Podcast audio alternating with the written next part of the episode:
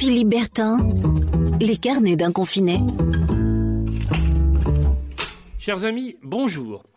Nos télés en sont pleines chaque jour, chaque soir. Nous y avons droit toutes sortes de tables rondes d'enquêtes, de reportages sur le Covid-19, l'évolution de la pandémie, le confinement et ses contraintes le jour d'après, etc etc. J'en connais qui ont abandonné, ne regardent quasiment euh, presque plus jamais la télé.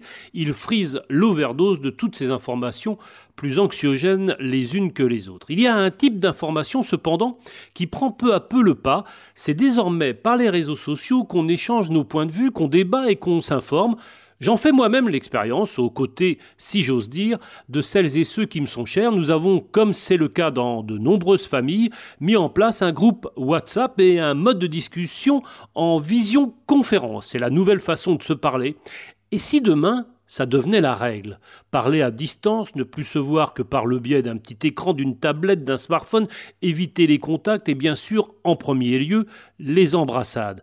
Parfois, je crains le pire. J'écoutais hier un sociologue de renom invité à participer à une énième table ronde. Il parlait de nos vides confinés, insistait avec raison sur le fait que sans les autres, on n'est rien et que le bonheur, il est où, comme dirait la chanson, il est là dans le rapport qu'on a aux autres. Et les autres, c'est un peu tout le monde dont on avait peut-être tendance à oublier le rôle primordial qu'il joue dans nos vies.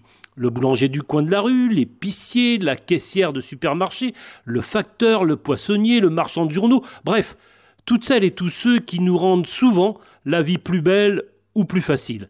Le bonheur, c'est les autres, et à mon avis, les visioconférences sont peut-être très très utiles en ce moment, mais elles ne remplaceront jamais l'essentiel.